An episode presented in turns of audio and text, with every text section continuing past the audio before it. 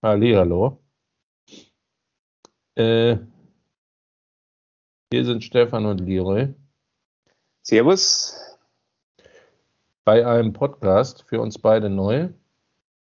Wir wissen beide nicht so ganz genau, warum wir hier zusammensitzen und was wir tun. Aber wir haben gedacht, wir machen es einfach mal und fangen an. Warum wir das machen oder warum das äh, jeder von uns macht, äh, was wir damit bezwecken. Ein paar Sätze über uns. Das ist eigentlich der Grund, weswegen wir heute zum ersten Mal starten und uns gegenseitig ein bisschen vorstellen wollen. Man muss dazu sagen, ich äh, kenne den Stefan seit äh, 20 Minuten, beziehungsweise in einem 20-minütigen Gespräch und umgekehrt genauso. Wir selbst wissen voneinander auch relativ wenig, außer den Wahrheiten und Halbwahrheiten, die wir auf dem Blog verbreitet haben, über den wir uns kennengelernt haben, nämlich erst Steemit und dann Hive. Und wir wollen jetzt einfach mal gucken, in welche Richtung das geht, ob uns beiden das Spaß macht. Wenn das für jemand anderen noch interessant ist, umso besser. Wollen wir loslegen, Stefan? Oder Ja. wolltest du noch was sagen? Natürlich. Ja, also ich wollte mich ganz kurz vorstellen. Also ich komme aus Landshut, ursprünglich aus Zwiesel, Wo ist ein Äh, Zwiesel? am Bayerischen Wald, sehr nahe der tschechischen Grenze, wo ich so aufgewachsen bin. Und dadurch natürlich geprägt. Äh, also ich bin Jahrgang 79, habe also da noch die Zeit des Kalten Krieges mitgemacht mit Grenztürmen an der tschechischen Grenze und Wachposten und Streifen, äh, mit denen wir uns äh, als Kinder immer einen Spaß erlaubt haben, indem wir da schnell über die Grenze gehuscht sind und äh, uns versteckt haben, bis die gekommen sind und dann wieder davon gelaufen. Ja, und seit äh, 2006 bin ich in Landshut als Berufsschullehrer. Wie weit ist ein Landshut von Zwiesel? 120 Kilometer. Und jetzt mal, um meiner Rolle als neue Hauptstädter gerecht zu werden. Wo liegt denn Landshut eigentlich? Sag mal so, etwas gröber zwischen Frankfurt und München ist klar, aber Also äh, Landshut ist die Hauptstadt von Niederbayern. Das ist ähm, Niederbayern ist da, wo unten ist, oder? naja in etwa. Also Okay. eher, eher östlich, östlich. Also es ist praktisch an der ungefähr 45 Minuten oder 50 Minuten Autofahrt von München entfernt. Und ja, also so mal in der Mitte, wenn du von, von München Richtung äh, tschechische Grenze runterfährst, äh, der große Arber ist so ein, so ein Punkt, wo ein Skigebiet ist und so weiter, auch direkt an der tschechischen Grenze. Da war ich mal auf Klassenfahrt im achten Schuljahr. Naja, und, und genau da ist er dann, also der, der nächste Grenzort ist, also der, der letzte deutsche Grenzort ist Bayerisch-Eisenstein und dahinter Genau, ist dann, da waren wir. genau, und dahinter ist Böhmisch-Eisenstein, Celesna Ruda auf Tschechisch und kurz davor ist also Zwiesel, ja, A92. Und da hast du sozusagen deine Kindheit glücklich verbracht.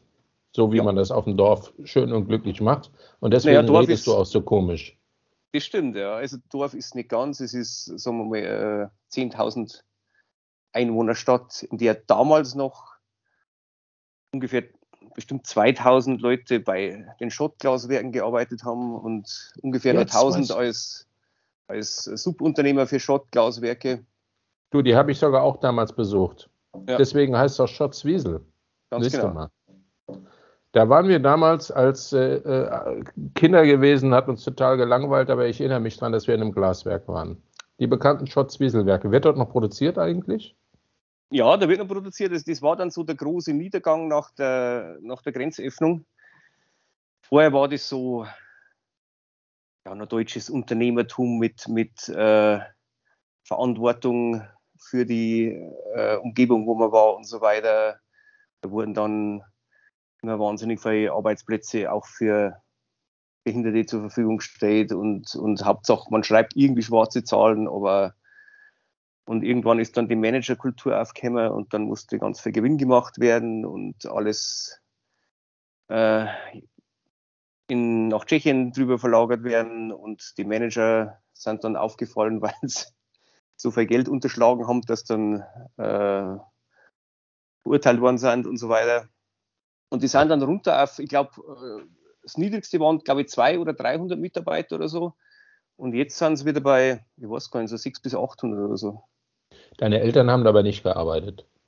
Nein, mein Vater war am Vermessungsamt. Ah. Aber Also du mein Großvater, mein Großvater hat ja viele Glashütten gegeben. Also es hat dann auch in Theresienthal, das war so ein Ortsteil von Zwiesel, da hat es eine Glashütte gegeben vom Fürst von Poschinger und da war mein Großvater der Werkstattmeister in der Schlosserei. Gut, wir halten fest, du bist ein Beamtenkind und du bist wahrscheinlich in der Familie aufgewachsen, wo der Papa morgens um 8 aus dem Haus ist und um 16 Uhr zurückgekommen ist und die Mama war zu Hause, wenn du aus der Schule kamst, dann hat für dich gekocht gehabt, richtig? Fast, also mein Vater war ja im Außendienst als, als Vermesser unterwegs. Also der ist so, der war damals beim, äh, wie hat das geheißen, die, ich weiß den Namen nicht mehr, da hat es einen Plan gegeben, dass man praktisch die landwirtschaftlichen Grundstücke äh, vereint, also die waren halt ziemlich zersplittert und so weiter.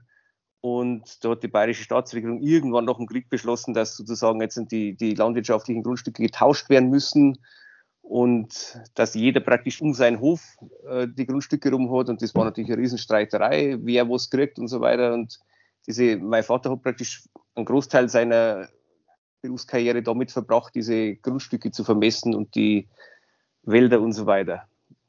Warst du im. Kindergarten oder warst du bei, deiner, äh, äh, bei deinen Eltern, bis du in die Schule kamst?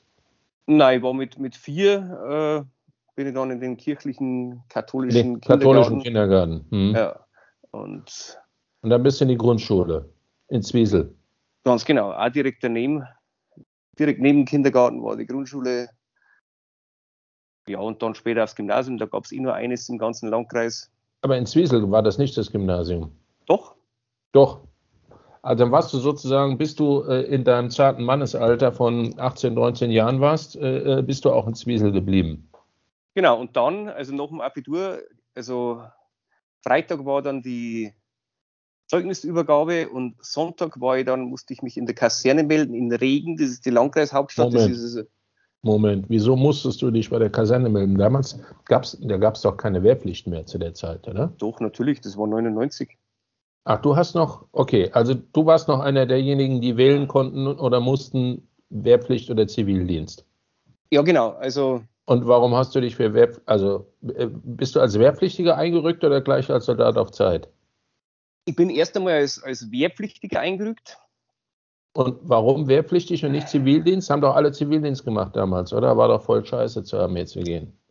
Mach doch mal. Ja, einfach. ja, genau deswegen. Also ich war ja, ich Okay. war ja äh, Kenn ich. Kenn ich. während, äh, während meiner Gymnasiumzeit, da war ja das natürlich so, also da war ja links sein ganz in. Ja, du Aber- musstest links sein, wenn du die geilen Weiber kriegen wolltest, sonst hattest du ja keine Chance. Ja klar, also aber nicht Ja. so, aber nicht so links, also es war anders links wie heute irgendwie so. Das war keine Ahnung. Ja, und da hat es auch diese, diese Berührungsängste nicht gegeben. Nö. zwischen andere und so, das war eigentlich scheißegal. Also ja, und ähm, naja, und weil halt das äh, plötzlich dann so, so in war, dass man unbedingt Zivildienst machen musste und so weiter, dann ging das für mich natürlich nicht. Wann hast du das entschieden? Da hat es nie, da hat es eigentlich nie äh, bei mir selber nie eine Diskussion drüber gegeben. Also ich wollte Ja. das machen. Also, du wusstest schon mit 16, dass du zur Armee gehst. Ja, definitiv. Aber nicht, weil ich von der Bundeswehr so überzeugt war, sondern einfach, weil es, keine Ahnung, ich wollte das einfach machen. So, also, Mhm. Und ja, wie Und, gesagt, das äh, war da in, in Regen bei, die, bei den Panzergrenadieren. Wo ist ein Regen? Naja, das ist die Landkreis, Landkreishauptstadt vom, äh, vom Landkreis Regen, also von Zwiesel gehört da dazu. Ah, du, du Und- musstest gar nicht weit weg von zu Hause. Du bist sozusagen Nein, Heimat, waren, äh, heimatnah das- stationiert gewesen. Ja, das sind äh, 10 oder 12 Kilometer. Bei den Panzergrenadieren, habe ich mich gerade verhört oder war das richtig? Ja, ja, Panzergrenadiere, genau. Panzergrenadierbataillon 112 in Regen. Aha. Und damals war ähm, W10 war das damals. Oh, okay.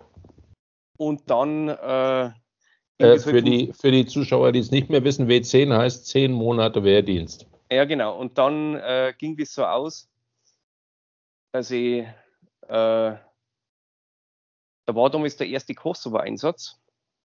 Und da musste ich dann länger machen, um da mitzugehen. Und das habe ich dann gemacht und das war dann. Moment, also Moment. Du, du bist da als Panzergrenadier eingerückt. Schütze Arsch. Ja. Und dann äh, ging es irgendwie äh, los im Kosovo. Und dann hat Stefan Haller gesagt, geil, da will ich hin, oder was? Da wollte ich eigentlich mit, ja, genau. Und, Warum? Ähm, ach, das war so Abenteuerlust, weißt du schon. Also Okay. nicht überhaupt nicht, also ich war überhaupt nicht überzeugt von dem Ganzen. Ich war eher abgestoßen, muss ich sagen. Weil wir damals äh, in der Vorbereitung halt so eine richtige Gehirnwäsche gekriegt haben. Also so, das war eines der nützlichsten Erlebnisse, die ich je gehabt haben. Da haben wir halt dann uns so richtig heiß gemacht auf den bösen Serben. Also so mit, mit, äh, mit so Fotos immer von irgendwelchen Spielplätze, wo die Serben angeblich irgendwelchen Sprengstoff, der flüssig war, in Kinderspielzeug versteckt haben Ja, klar. und der dann losgeht, wenn die den Ja. hochheben und so weiter. ja. Und das ist mir dann schon ein bisschen komisch vorgekommen. Ja, also die meisten sind auf das angesprungen, auf diesen, auf diesen Hass, den man uns da einpflanzen wollte. Bei mir war das schon sehr, sehr komisch. Ja, Also du warst neugierig in erster Linie und abenteuerlustig. ja genau. Der, der Einsatz war mir scheißegal. Also das war mir, das war mir sowieso klar. Hast dass aber auch keinen Schiss gehabt. Ich meine, Na, na, na, also das war ja, das war ja der Reiz, sage ich mal, ja. Hm. Und naja, aber das war halt dann so, dass das, äh, das ging dann nicht, weil ich etwas zu spät dran war.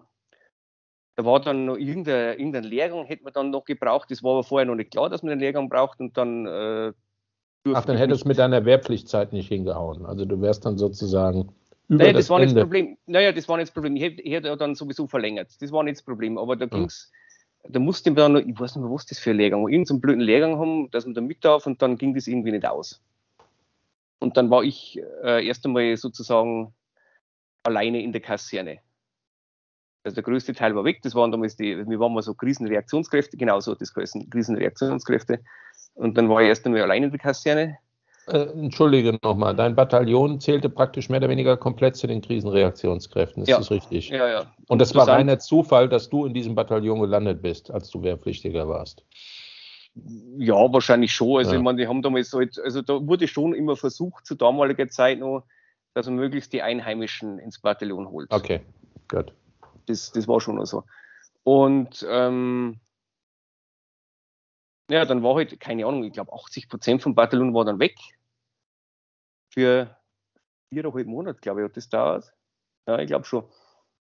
Und ich war, war dann da. Und dann haben wir mich erst einmal in so, ein- in so ein Kellerverlies gesteckt, in so ein Lager. Da kam dann einmal am Tag jemand vorbei und hat eine, eine Sanitätstasche abgeholt, wenn die zum Schießen gingen. Und das war meine Aufgabe, die, die rauszugeben. Und, das wieder glaube ich, habe ich, das glaube ich, habe ich, also da war dann das Lustige war, da war dann so, ein- wie halt damals noch üblich, also es gab ja damals noch keine Frauen äh, bei der Bundeswehr. Ja, da erinnere ich mich, mich äh, mit angenehmen äh, äh, Reflexionen dran. Und da Na doch, halt Sanitäts, Sanitätsfrauen gab es. Bei den Sanitätern gab es Frauen. gab es bei uns eine, aber die war nur, also wir waren mal, da gab es noch so eine Luftwaffenkompanie äh, im, im Bataillon, die haben diese Radarstation, die da am großen Abaum ist, betreut. Mhm. Diese hässliche Station da aus kalter Kriegszeit noch. Und da war eine, eine Luftwaffenfrau dabei, das stimmt, die war Sanitäterin. Naja, auf jeden Fall war halt da so ein, so ein großer Spind voll mit Pornoheften und so. Und Und das war dein Spind. Nein, nein, der war da in dem Keller gestanden. Ja, das war nicht meiner, aber der so. war halt, und irgendwann hast du den dann Stufze eingesammelt hatten. irgendwann hast du den dann durchgehabt und irgendwann habe ich gesagt, ich halte das da nicht aus. Ja. Also, Ja. und dann ähm, bin ich, habe ich mich in den, auf Wunsch in den Sanitätsdienst versetzen lassen. Und das war eine richtig geile Zeit dann. Also da war ich dann beim, beim äh, Arzt aus dem Libanon, der Dr. Fura aus Berlin. Dr. Fuhrer aus dem Libanon, aus Berlin, der aber Uniform trug. Ganz ich genau. das richtig verstanden? Ja, okay. der ist irgendwie in die 80er Jahre so als Flüchtlingskind, wie der Bürgerkrieg war im, im Libanon, ist der da äh, als Flüchtling gekommen und hat irgendwie dann Medizin studiert und musste dann seinen Wehrdienst machen und dann hat natürlich Bundeswehr den nicht als Soldaten eingezogen, sondern halt einfach als Arzt. Also der hat auch überhaupt keine militärische Ausbildung gehabt, der hat null Ahnung gehabt. Also der, Äh, war der er nicht aus Uni- Berlin? Also, achso, na gut, nach, nach der Wende musste man als Berliner ja auch zur Armee. Ja, Blödsinn. Ja, ja. Und ja, der war jetzt totaler Chaot natürlich. Also so, das war, das war super mit dem. Also der, äh, der hat dann immer so ganz viele Operationen gemacht. Also der war äh, irgendwie Urologie oder so. Und der hat dann, der hat dann immer die, die Soldaten überredet, weil er war ja Moslem, äh, sich beschneiden zu lassen. Äh, mit dem Versprechen auf zwei Wochen KZH, also krank zu Hause. Ja, das ist natürlich, äh, ja. Und, und ich war halt dann bei den ganzen, äh, also der hat mir echt wahnsinnig viel gelernt und ich war halt dann bei den ganzen äh, Operationen immer dabei und haben da assistiert. Bei den ganzen Beschneidungen und, und Piercings haben wir gemacht und so und der hat dann halt gepierst für, also den hast du 20 Mark zahlen müssen, dann hat er, hat er dich hervorragend gepierst und so weiter. Aber irgendwann hat das halt dann die oberste Führung mitgekriegt, was er da alles so treibt und dann haben sie ihn irgendwie erst einmal versetzt nach in eine andere Kaserne und da habe ich dann irgendwann gehört, dass irgendwann haben sie ihn rausgeschmissen.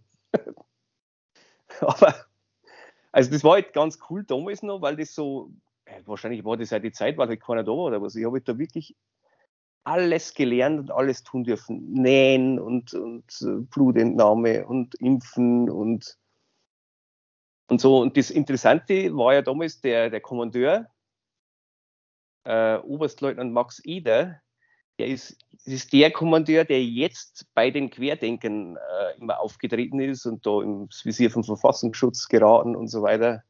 Der Bataillonskommandeur von dem Panzergrenadier. Für uns damals, ja. für uns damals, ja. Der ist jetzt, also jetzt ist er, am Schluss war er dann scheinbar irgendwo Oberst oder was und den habe ich natürlich aus den Augen verloren, aber jetzt äh, ist er eben wieder aufgefallen, weil er halt da, der hat doch dann auch, da war doch, wie das Hochwasser da war jetzt im, im Sommer, da hat ja er dann äh, einfach so die, die Organisation übernommen und hat da praktisch seinen Krisenstab aufgebaut und hat wahnsinnig Spenden gesammelt und keine Ahnung was. Und das war natürlich dann ganz schlimm, weil das ja alles Querdenker waren und so. Und da, ist, da ist mir ja, der dann wieder Spenden aufgefallen. Querdenker möchte man nicht haben, das ist klar. Ja, weil das ist schlecht fürs Klima. Also du, du warst dann Sanitäter und dann hast du dich irgendwann entschieden, okay, äh, ich möchte jetzt auch in den Kosovo. Oder? Nein, nein das, nein, nein, das war ja vorher. Das mit dem Kosovo war ja vorher. Sanitäter bin ich dann geworden, weil ich ihm da nicht mit konnte. Weil ja. ich ihm diesen einen Lehrgang nicht mehr hatte und dann war, weil mir halt dann, ich habe nicht keinen Bock, dass ich jetzt da zehn Monate lang in irgendeinem Kellerverlies versauere und nichts tue. Ja. Und darum habe ich mich dann da gemeldet. Und dann habe ich verlängert, weil das mit meinem Studium, also das, das Lehramtsstudium kannst du immer, ich habe ja dann später äh, Berufsschullehramt für Bautechnik und Sozialkunde studiert. Und das wusstest du schon damals, als du bei der Armee warst, dass du Berufsschullehrer für Bautechnik werden möchtest? Das, das hat sich so ergeben. Ich habe dann immer da auch Unterricht halten müssen für so Sanitätslehrgänge, also so Erste-Hilfe-Lehrgänge und so zeigen. Und da haben sie mich dann immer, da war ich noch ja, Gefreiter oder so, also Hexensgefreiter. Da haben sie dann immer mich geschickt, um das zu tun. Und, und da hast du gemerkt, das ist was für mich. Und das, das hat mir ganz gut gefallen mit dem, mit dem Unterricht und so. Ja. Und dann habe ich, die waren dann damals sehr gesucht. Also für mich war klar, dass ich nicht auf ein Gymnasium gehen kann oder sowas. Ja, das, das, das geht nervig nicht. Also mit, mit den, ich wollte, ich wollte ja, du, warst das, du warst ja selber auf dem Gymnasium. Ja, eben deshalb. Also ich wollte halt so mit normale Menschen was zum tun, mit, mit Arbeiterkindern sozusagen, ja, und so. Und das hat sich bei dir bei der Armee rauskristallisiert während deiner Wehrpflicht, dass du Berufsschullehrer werden möchtest. Genau, weil die waren, das war dann damals, also da hat es dann geheißen, die sind gesucht ohne Ende und so. Wo es ja immer verkehrt ist, das zu studieren, was gesucht ist, ja. Weil bis dann fertig ja, bist, aber wenn du fertig bist, ist es nicht mehr gesucht. Ganz genau. War dann auch so. Und dann hat sich das so ergeben, dass ich praktisch, ähm, weil man das immer nur im Wintersemester anfangen konnte, dann habe ich halt entsprechend verlängert. Das waren dann 18 Monate, glaube ich, ja. Äh, weil man da, da hat es dann damals, ich glaube, wenn du verlängert hast, dann hast du 1200 Mark steuerfrei noch gekriegt und, und das war ganz gut. Ich glaube, ich habe da so um die 2300 Mark verdient. Und, und das, noch war eine, das war eine Menge Geld gewesen damals. Ja, netto war das und noch ja, zu Hause das gewohnt. War eine Menge du hast Geld. praktisch kein Geld ausgegeben. Ja. Verpflegung äh, hast du ja irgendwie ein paar, ein paar Mark für bezahlt. Und, äh, ja, genau. Ja. Naja, und das ging dann so und dann, dann habe ich zum Studieren angefangen, also in München dann. Moment, Moment, Moment. Wann warst du denn dann im Kosovo? Na, gar nicht. Ach, du wolltest, warst aber gar nicht. Und du Ich hast durfte, nur, ja, ich, ich durfte ja nicht mit, weil ich den einen Lehrgang nicht hatte. Okay, so, und dann hast du kurz verlängert. Und wie lange hast du denn verlängert? Ja, insgesamt waren es dann 18 Monate. Auf 18 Monate, okay. Und dann bist du als äh, Obergefreiter oder so abgegangen und hast dein Studium angetreten. Ich war sogar dann, Moment, äh, Hauptgefreiter. Hauptgefreiter. So, und dann war die Armeegeschichte für dich beendet. Äh, Nicht Und wo? ganz. Also ich dachte, ich dachte, sie sei beendet. Okay, aber du hast dein Studium angefangen. Wo? Genau. Äh, an der TU München, Bautechnik. Bautechnik Also. Ingenieurstudiengang. Das, das war praktisch, äh, Erstfach war Ingenieurstudiengang, Bautechnik und halt als Zweitfach Sozialkunde. Und dann musste immer noch äh, Staatsexamen auch in Pädagogik und Psychologie machen. Ja. Gut. Also hast du Und- angefangen zu studieren, Anno 2000, 2000 in München. genau. Und ja, da war es dann schon, das war dann damals schon am Anfang ziemlich schwierig, da war München so überlaufen. Da habe ich damals dann, also die, erste, die ersten Tage oder die erste Woche oder so, habe ich im Auto geschlafen und dann habe ich einen Keller, einen Kellerraum gemietet bei so, einer, in so einem Hochhaus bei so einer alten Frau und habe da 280 Mark bezahlt damals. Mit Klo am Gang und ein Waschbecken. Und äh, zum Duschen bin ich dann immer, da war daneben, äh, ganz in der Nähe war ein Schwimmbad, da bin ich dann, haben wir halt so ein, weiß ich nicht, Monatskarte oder was gehabt für Schwimmbad zum Duschen, bin ich dann jeden Tag in der Früh ins Schwimmbad gegangen. Und habe dann das Glück gehabt, da gab es dann ein, ein, ein super Wohnheim vom Bayerischen Lehrerverband und da bin ich dann hier und habe halt meine Geschichte erzählt, ich da im Keller wohne und so und dann haben wir die eigentlich relativ schnell Zimmer besorgt. Und da habe ich dann gewohnt, das war ziemlich geil, weil das war damals, also das waren ja so die Anfänge des Internets, sage ich mal, ja. Und die haben damals schon so eine T3-Standleitung gehabt. Äh, also alles, was man heute so ganz äh, normal sieht mit Downloads und so, ganz schnelle, äh, innerhalb kürzester Zeit irgendwelche Filme downloaden, das ging damals alles schon, weil da gab es so Standleitungen zum Leibniz Rechenzentrum und so, also die waren wir, waren wir total Hightech. Und das war halt äh, ganz cool, weil das, das hat sich leider jetzt stark geändert, was ich gehört habe in dem Wohnheim, aber damals war das so komplett selbstverwaltet. Das heißt, die Studenten haben alles gemacht. Du konntest dort auch arbeiten und hast dann, ähm, was waren das damals? 20 Mark, ja, das waren, waren noch D-Mark sein, 20 Mark in der, in der Stunde bekommen. Okay, das war eine Menge Kohle. Ja, und ja, wir haben halt da immer so riesige Partys veranstaltet, weil wir haben so eine Tiefgarage gehabt, also mit, mit äh, über 1000 Gäste und so und haben da immer wahnsinnig viel Geld verdient und konnten uns halt dann alles Mögliche leisten für das Wohnheim. Also eben die ganze Ausrüstung fürs Internet Mhm. und wir haben ja damals schon also, so eine riesen Bar mit Tribüne drin und, und Großleinwand, wo wir dann immer die ganzen Fußballspiele angeschaut haben und so mit Videobeamer, das war ja alles damals noch wahnsinnig teuer.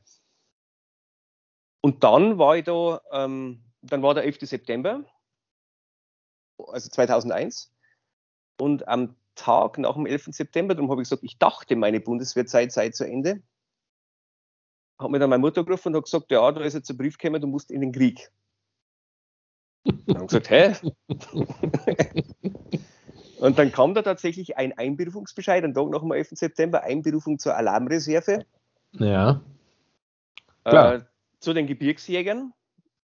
Und da war Wieso? das, Wieso haben die dich geholt und wieso zu den Gebirgsjägern? wir haben keine Ahnung.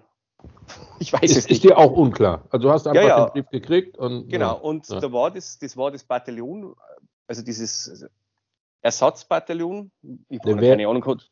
Entschuldigung nochmal, zu einer Wehrübung bist du sozusagen gerufen. Nein, nein, erst einmal nur, nur in dieses Bataillon einberufen. Ich habe ja am Anfang gar nicht, das gar nicht großartig beachtet, was das sein soll. Ja. Das war also in Landshut, war damals das Bataillon stationiert. Das waren aber nur drei Leute, die also da sozusagen Berufssoldaten waren, die das Ganze organisiert haben. Der Rest war ja nur am Papier. Ja, ja. Nur Ersatzbataillon hieß damals, gibt es ja heute nicht mehr. Also es gibt sozusagen die, die Heimatschutzbataillone gab es, die waren jetzt so, das waren noch diese ganzen Strukturen aus dem Kalten Krieg. Ähm, für, falls der Russe halt kommt, ja, sozusagen. Und diese Ersatzbataillone waren aber gedacht, dass die ständig trainieren. Also es war so, sozusagen die, die zweite Linie ja, in der Verteidigung. Ja, und dann ging es los. Also dann bin ich regelmäßig einberufen worden zu, zu Wehrübungen, zu den Gebirgsjägern nach Bad Reichenhall und dann waren wir wieder in Mittenwald und in Südtirol und in Amerika und so. Während deines Studiums? Während dem Studium. Das war natürlich ganz cool, weil man da. Da gibt es richtig Zaster. Ja. Erstens gut verdient hat und mhm. das war halt, es war halt, es waren lauter Highlights, ja. Du warst ja ständig mhm. im Gebirge unterwegs und so und Hubschrauber und. Mhm. Und das, damit, dann bin ich halt mit meinen Einberufungsbescheide zu meinem Professor marschiert und gesagt, schon sehr, ich bin die nächsten paar Wochen nicht da. Und dann kam immer die Antwort, ja, ich habe ja damals äh, Ersatzdienst gemacht mhm. von den Professoren. mhm. Naja, und dann war ich halt wieder weg und ja, ich weiß nicht genau, wie das damals gelaufen ist, aber da war halt irgendwie, da gab es so einen General, der für diese Ersatzbataillone zuständig war und der wollte sich da irgendwie so eine Art Antiterrortruppe aufbauen oder so, habe ich das Gefühl gehabt. Weil der hat dann immer da, da wurden dann Leute ausgesucht, auf Lehrgänge geschickt und so. Da war so ein ehemaliger KSK-Soldat, der da war, der hat dann immer die Ausbildung übernommen. Und da war ich halt dann immer dabei. Also die, hab dann so, die haben dann so eine Showtruppe sozusagen, hat sich da rauskristallisiert, die eigentlich immer, das waren 15 Leute oder so, ja, in etwa. Äh, wir haben uns alle miteinander kennt, wir, wir sind wir immer haben wir immer miteinander trainiert da und haben halt dann immer so, wenn dann der Herr General kam, schon abziehen müssen. So Geiselbefreiung und Häuserkampf, um Hubschrauber abseilen und so diese ganzen Dinge. Und wie gesagt, wir waren halt dann immer wieder auf Truppenaustausch in Amerika und so, also das mit der National Guard und. Alles während der Wehrübung. Ja, das waren immer Wehrübungen, genau. Ja. Wie lange also warst du denn immer auf so einer Übung? Also das längste waren äh, drei Wochen. Wenn man Und das Amerika, lief mitten im Semester? Ja, also das ganze Jahr eigentlich immer wieder mal. Also das kann auch sein, dass das mal zwischendurch in die, in die, in die Ferien war. Oder das heißt, du bist zwei, dreimal im Jahr für ein paar Wochen, hast du einen Brief gekriegt, antreten. Also insgesamt waren es, glaube ich, 160 Tage. In, der, in, in, in welcher Zeit? Ja, von, von 2001 bis, ich glaube, die letzte habe ich gemacht. Die letzte habe ich gemacht 2005, da war ich schon im Referendariat. Da habe ich während der Schulzeit noch mal weg müssen. Genau, das war die letzte. 160 Tage ist eine ganze Menge. Ja. Das ist nicht üblich. Na, überhaupt nicht. Also das mhm. war, also ich, ich, kannte keinen aus meiner ganzen Schulzeit, die so bei der Bundeswehr waren, die das machen mussten. Also das gab es eigentlich nirgends. Naja, und da war dann, naja, und zwischendurch habe ich natürlich auch immer wieder, also ich war nicht so oft in der Uni, muss ich sagen, das war ja damals noch anders, da konnte man ja hingehen oder auch nicht. Ja, ja, das war relativ frei, genau. Also ich habe da wieder ja. zwischendurch natürlich am, am, Bau immer gearbeitet und, und schwarz gearbeitet und du hast bei E Plus. Du hast, natürlich nie schwarz, du hast natürlich nie schwarz gearbeitet. Ne? ja. Dir haben Kumpels erzählt, wie das ist, wenn man schwarz arbeitet. So ja. ungefähr. Ja. Bei E, e Plus Mobilfunk war ich auch. Ah, warst du so ein Drücker, der Mobilfunkverträge verkauft hat? Nein, nein, überhaupt nicht. Ähm, ich musste damals, also da habe ich mich so reingeschmuggelt praktisch, weil die haben irgendwelche Leute gesucht, die Experten sind, wie heißt das Programm, Microsoft Access Datenbanken erstellen können. Ich habe natürlich überhaupt keine Ahnung gehabt, was das ist, ja, aber ich habe mich da beworben und habe gesagt, dass ich das ganz gut kann und so. Und die haben mir das auch geglaubt. und dann musste ich mich halt da sehr schnell einarbeiten und das war dann nicht so schwierig. Also da habe ich dann immer irgendeine Telefonnummer aus Frankfurt gehabt, die ich da äh, anrufen konnte und so weiter. Und das ging dann ganz schnell und ganz gut, dass ich da die irgendwelche so Datenbanken, irgendwelche, ich weiß gar nicht, was das waren. Das waren alles so Zahlencodes von, von irgendwelchen Leitungen, die da geschaltet werden und so. Es scheint funktioniert zu haben, weil, weil also die haben, die haben mich nicht rausgeschmissen. Ja, und also da war ich eine Zeit lang Werkstudent. Ja, und halt immer wieder mal äh, zwischendurch äh, bei der Bundeswehr. Und dann war ja zwischendurch, war das noch? Bis wann, bis wann hast du denn studiert? Bis 2005, 2000, oder? 2005 habe ich das Staatsexamen gemacht, ja. Hm. Erstes Staatsexamen. Da habe ich das erste Staatsexamen gemacht, ja. Und dann war, jetzt weiß ich gar nicht, ob ich in dieser Zeit schon bei Franklin Temple Investments war. Ich glaube, das war erst noch im Referendariat. Also da habe ich dann, das ist jetzt eine Vorges Vorgesellschaft. Gut, Moment mal. Also wir, wir, du hast Wehrübungen gemacht, du hast äh, Bautechnik studiert, äh, äh, du hast sozusagen, du warst Access-Betrüger äh, bei der Microsoft Hotline und aber wann, wie und wo ist das Interesse entstanden für Finanzfragen? Weil du, du rufst ja nicht einfach an bei so einer Investmentgesellschaft und sagst, hallo, ich bin der Haller Stefan. Äh, ich habe jetzt Bock für euch zu arbeiten, aber von Toten und Blasen keine Ahnung. Na, das mit diesem Interesse für die Finanzmärkte, das fing an, als ich irgendwann in die 80er Jahre mal den Film Wall Street gesehen habe. Und ähm, muss, muss man den Film kennen? Ja. Okay. Also ich kenne ihn nicht. Michael deswegen. Douglas und so, also der. Okay. Und ähm, wie heißt der auf Deutsch? Trading Places heißt der auf Englisch die Glücksritter. Mit ah, die, die, Glücksritter kenne ich mit dem, mit dem äh, Schwarzen, Dan, wie heißt der hier? Mit dem Dan Aykroyd und mit, mit Dan Aykroyd und äh, Eddie Murphy. Genau. Ja.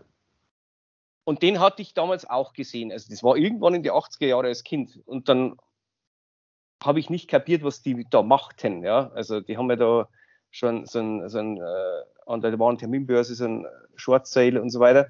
Genau, da ging es um irgendwelche Schweine, Schweine, Schweineschnauzen oder so, glaube ich. Mhm. Ja, Schweinebäuche. Und am Schluss war es Schweinebäuche, ja. also getrockneter, gefrorener Orangensaft waren Terminkontrakte. Ja. Naja, auf jeden Fall, das konnte mir natürlich keiner erklären aus meiner Familie, was die da machen, aber das hat mich immer interessiert. Aber damals gab es ja noch kein Internet und so, ja. Also ich habe das nicht geschafft, das rauszufinden, was die da machen, aber da Wegen Wall Street so mein, und Glücksritter. Ist da so mein Interesse an der Börse schon geweckt worden und dann in den 90er Jahren kam ja die ganze Dotcom-Geschichte und so weiter. Und da habe ich damals dann schon Teile meines Geldes äh, an der Börse investiert über meine Mutter, weil ich ja noch nicht 18 war. Und, ach so, ja, das wollte ich ja vorher, das habe ich noch ganz vergessen. Also, das, der erste Job von mir war ja, ähm, dass ich mit, angefangen mit äh, zwölf ungefähr, äh, Zigaretten über die tschechische Grenze geschmuggelt habe. Gut, das da warst du noch nicht strafmündig. Das nein, nein, und das erzählen. ist auch, ja. ist auch äh, Familientradition, weil Teile meiner Familie stammen so von drüben rüber, also aus der damals, also Ganz früher war das ja Niemandsland, so im tschechischen Grenzgebiet. Und, und als dann der Hitler kam und das alles übernommen hat und so weiter, dann, dann hat es plötzlich zu Deutschland gehört. Und, und diese Vorfahren von mir, die haben halt, bevor das Ganze mit, die, mit den Nazis käme, ist, also im Endeffekt da in so einem, ja, in so einem Streifen, das Niemandsland war, gelebt und haben eigentlich alle vom, vom Schmuggeln und vom Wildern gelebt. Also ich habe nur die Familientradition weitergeführt. Ja, und die Geschichten habe ich von meinem Großvater immer gehört. Und naja, und dann war halt das damals so, wie die, wie die Wiedervereinigung war, die musste ja auch finanziert werden und dann haben sie damals die Steuer auf die Zigaretten so stark erhöht. Mhm. Und, und da haben dann von mir in der Nachbarschaft die, die Rentner so drum gejammert, dass die Zigaretten so teuer sind und, und ja wie viel Mark hat eine Packung damals gekostet? Kannst du dich noch erinnern? Also das letzte, wo sie war, waren 4 Mark. Aber genau, ich glaube, dass. Von, von 3 auf 4 Mark wurde es erhöht irgendwann. Und ich glaube, dass ja. damals genau die Erhöhung von 3 auf 4 Mark war. Ja. Und dann, und da waren ja diese ganzen vietnamesischen Vietnamkriegsflüchtlinge. Die gab es äh, bei euch auch, die, die Vietnamesen, ja? Ja, ja, die waren ja also es waren ja im Endeffekt so Sklavenarbeiter. Ja. Die, die mhm. Tschechen haben damals Waffen geliefert nach Vietnam und die mussten dann Arbeiter mhm. schicken, die das Ganze abarbeiten. Ja. Und die sind dann durchgeblieben. Und die haben halt dann damals da das, äh, das Geschäft gleich übernommen. Also die hatten dann so Stände, wo du alles kaufen konntest. Also von der, von der Jungfrau, die sie dir angeboten haben, äh, über Zigaretten, Drogen, Alkohol, alles.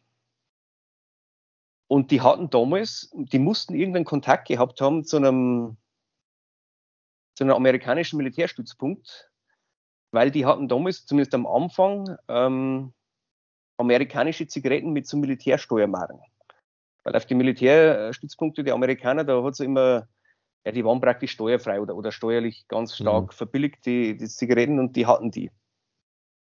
Ja, und dann habe ich gesagt zu meinen also zu den die ganzen Rentner da in der Nachbarschaft, die da sich umgejammert haben, ja, dann fahre ich halt mal rüber mit dem Fahrrad über die grüne Grenze, über die echte Grenze konnte ich ja nicht, da hätte man einen Pass gebraucht. Und habe dann dabei die Vietnamesen, also die haben mir dann Geld mitgegeben und so weiter, und habe bei den Vietnamesen ein paar Stangen gekauft und wieder rübergebracht. Wieder zurück über die grüne Grenze und dann haben sie mir pro Stange haben sie mir 5 Mark, ich glaube 10 Mark hat damals die Stange gekostet, wenn mich nicht alles täuscht. Ich bin mir aber nicht mehr sicher. Auf jeden Fall haben sie 5 Mark pro Stange haben sie mir also bezahlt als, als Lohn sozusagen. Na, und das ging dann einige Zeit äh, sehr, sehr gut. Also die, der Weg über die Grenze und, und das, der Kundenstamm ist ja relativ gut gewachsen und so. und, und, da habe ich halt dann. Ähm, Gibt keine besseren Kunden als Drogenabhängige. Ja, genau. Und da habe ich halt dann äh, ja, mit dem Zigarettenschmuggel so, das war dann das, das Geld, wo ich mein erstes Auto gekauft habe, dann, wie ich zur Bundeswehr gekommen bin. Was war das für ein Auto? Äh, äh damals war er, glaube ich, 14 Jahre alt, der Ford Fiesta. Mhm. Schwarz, furchtbar verrostet, reingeregnet. Damals waren die Autos noch verrostet. Es gab damals noch verrostete Autos. Heute stimmt, sieht man ja. das nicht mehr. Ja. Also ich musste dann relativ bald, nach einem starken Regen ist dann das Wasser so stark im Kofferraum gestanden, weil der am Berg gestanden ist. Da musste ich dann Löcher reinbohren, dass das wieder rausläuft. Und das ist dann immer vorne auch vom, der hat so ein, der hat so ein Schiebedach oder so ein Klappdach hat er gehabt, das man so hochklappen konnte aus, aus Glas. Da hat es natürlich auch reingeregnet. Das Wasser ist dann irgendwie durchgelaufen. Und vorne in das Licht, das ja angeht, wenn man die Tür aufmacht, war das irgendwie, also da ist das rausgekommen. Wenn man, äh, ich glaube, Linkskurven gefahren ist, dann hat es so dich angepisst. ich wusste das ja, also ich bin dann immer ausgewichen. Aber als damals meine jetzige Frau, also die hat auch Lärm studiert. Und als die dann, im, die war mit mir in München und als die dann damals das erste Mal in einer so Praktikumsstelle fahren musste, habe ich halt mein Auto gegeben. Und da ist sie dann hingefahren bei Regen und dann ist sie da etwas nass geworden im Schritt. Bevor sie sich dann bei der, bei der Schulleiterin vorgestellt hat, hat sie erst einmal ähm, einen Föhn aufsuchen müssen, um sich wieder zu trocknen. Ja, ja, genau. Und äh, was ich natürlich auch noch gemacht habe, das habe ich ganz vergessen, äh, das war ja auch mit der Familientradition, zwischendurch immer wieder mal bei uns unten in, in Glasfabriken gearbeitet. In den verschiedenen. So, so Ferienjobs. Genau, Frühschicht immer. Ja. Das ging ja damals auch, erinnere ich mich, relativ äh, unkompliziert. Man ist da irgendwie hingegangen zu irgendwelchen Arbeitgebern und ja, hat klar. gesagt, ich will ein bisschen Geld verdienen, brauchst du mich? Und da gab es ja kein großes Tamtam, -Tam, das war, glaube ich, keine Riesenaktion. Da, wurdest du, da, bist du angetreten, so. ja, ja, bist du angetreten, hast angefangen und ja. hast dann zwei Monate Herbstferien so viel Geld verdient, äh, äh, wie du in fünf Jahren nicht Taschengeld bekommen hast. Ja, genau. Also das war bei mein Großvater, der hat mich damals immer schon, also der war ja schon in Rente dann, aber der hat mich immer in die Glasfabrik, wo er gearbeitet hat, mitgenommen und so weiter. Ja, das war, damals war das dann auch schon so, dass man da mit relativ vielen Tschechen in Kontakt gekommen ist, weil da halt schon sehr viele Tschechen bei uns gearbeitet haben. Also da halt bei uns viel mehr verdient haben als drüben. Ja, und dann war ihm das, wie gesagt, mein, mein Studium und dann war ich als erstes, also wie ich dann Staatsexamen gemacht habe, ähm, war ich dann das erste Jahr im Referendariat in Neumarkt in der Oberpfalz.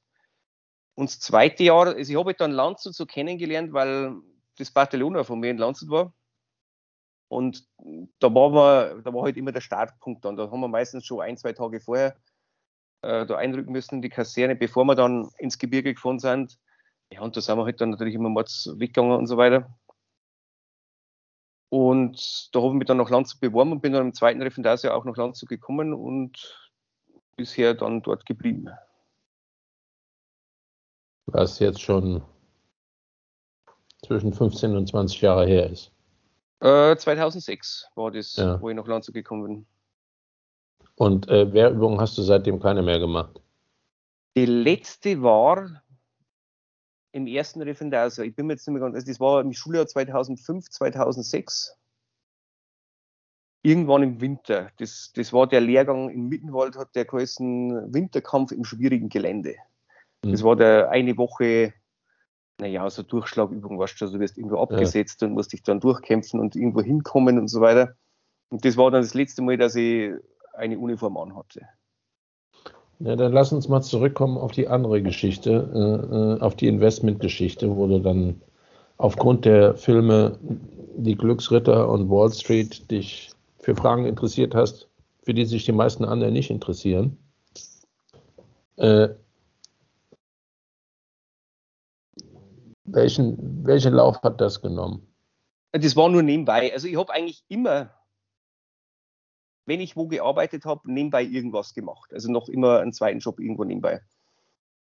Und da war bei uns unten so ein, ein Mann, der stammte eigentlich aus Essen. Das war so ein sehr, sehr reicher Mann.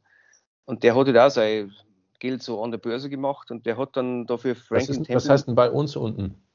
Also bei uns im Bayerischen Wald in, in Zwiesel. Ah, okay. Und den kanntest du? Den kannte ich und der hat, ähm, der war viel, viel älter als ich. Also der ist jetzt über 80 schon, ich glaube 82 oder so in etwa. Und der hat, also damals gab es ja diese, gab ja diese äh, Aktienfonds, die irgendeinen Index abbilden oder so, die heute an der Börse gehandelt, die gab es ja damals alles noch nicht. Ja. Da gab es ja nur mhm. diese Investmentfonds, mhm. die auch nicht Börsen gehandelt wurden. Mhm. Und der hat ihm für, für Franklin Temple Investments einen Vertrieb gemacht und der wollte mich dann da in sein Unternehmen holen. Und also ich habe dann Warum? über. Gute Frage. Also ich habe bei dem dann, wie das damals in den 90er Jahre war, äh, einmal Geld investiert also über ihn, du musstest ja diese, diese Aktienfonds mit Ausgabeausschlag kaufen und so. Ja. Und da hat er halt irgendwie, also das war immer so, zu dem bist du hingefahren und unter drei Stunden, ja. unter, unter drei Stunden kamst du nicht raus, so ungefähr. Ja. Und da hat irgendwie ein Nano mir gefressen, genau. Und dann, ähm, ja, dann habe ich halt da, bin ich halt da mit eingestiegen, also diesen, diesen Vertrieb damals. Und da, da wurde dann auch noch was draus mit, äh, mit Edelmetallen. Da haben wir dann eine Zeit lang für Schweizer Firma äh, gearbeitet, die. Wer ist wir? Also, also ich, ich und er, die okay. Solid Capital hieß die, die haben. Äh, die gibt es immer noch, die werben auf der DKB. Hm. Echt? Ja. Die haben also Gold und Silber. In der Schweiz lagern die die ein für dich. Genau. Und es war dann die Zeit damals, so wie die Euro-Krise war, wie damals der Goldpreis so gestiegen ist und so, da mhm. wollten dann alle und das war aber auch die Zeit dann, wo ich dann langsam ausgestiegen bin, weil halt das einfach.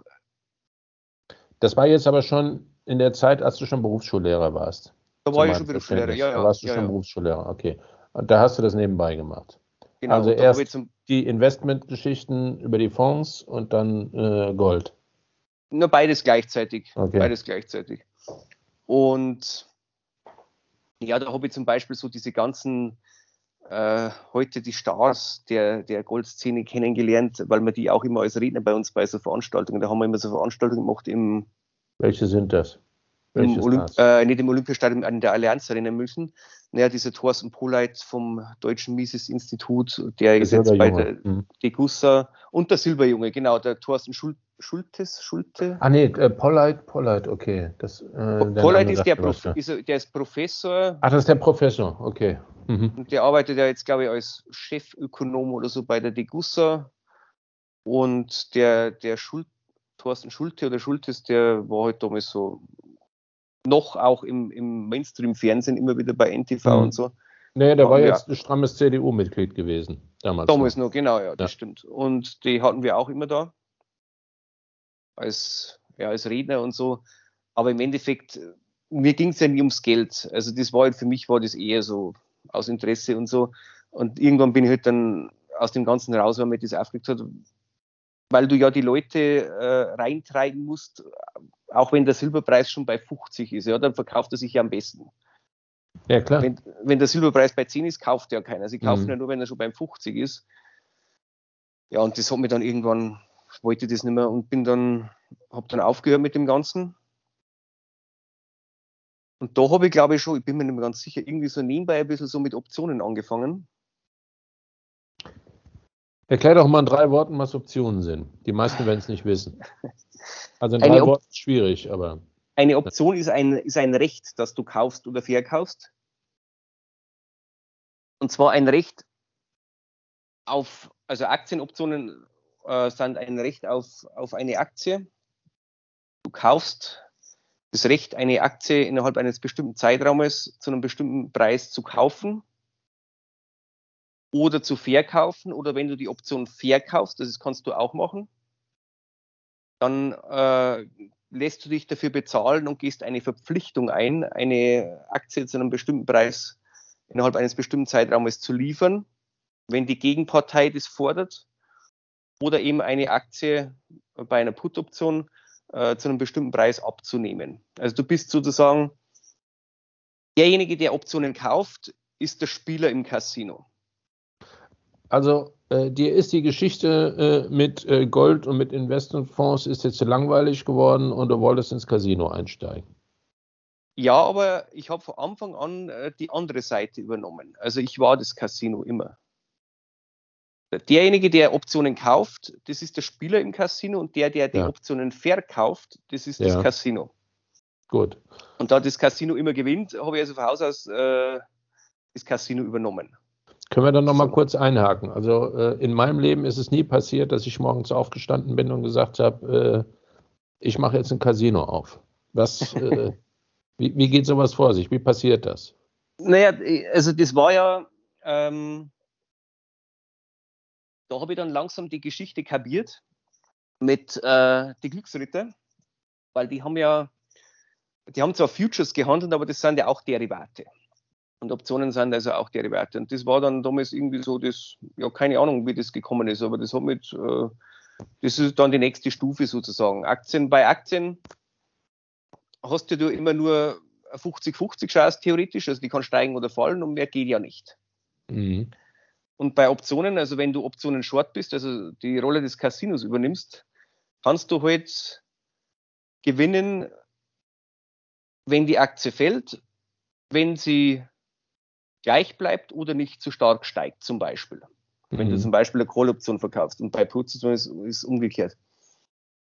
Aber du tauscht sozusagen äh, als Optionsverkäufer die höhere Gewinnchance, also eine deutlich höhere Gewinnchance als 50 Prozent tauschst du ein gegen einen festgelegten Gewinn, also einen Maximalgewinn, der von vornherein feststeht und eine theoretische unlimitierte Verlustchance. Gut, also. Das äh, hat natürlich einen Reiz. Ja, ja, natürlich hat das einen Reiz. Also du fängst an sozusagen dich für die Sache zu interessieren und je mehr man sich dafür interessiert, desto mehr weiß man, desto neugieriger wird man und man möchte daran teilnehmen. Hm, Jetzt gehst du zu deiner Sparkasse und sagst, äh, ich möchte jetzt ein Casino aufmachen. Wie? Nein, nein, nein, überhaupt nicht. Also Sparkasse kannst du vergessen. Also, also da musst dann schon, ja. ich habe mir dann, damals ging das bei uns noch nicht so einfach, ich habe mir dann äh, relativ schnell einen amerikanischen Broker ge, gesucht, die Ameritrade damals.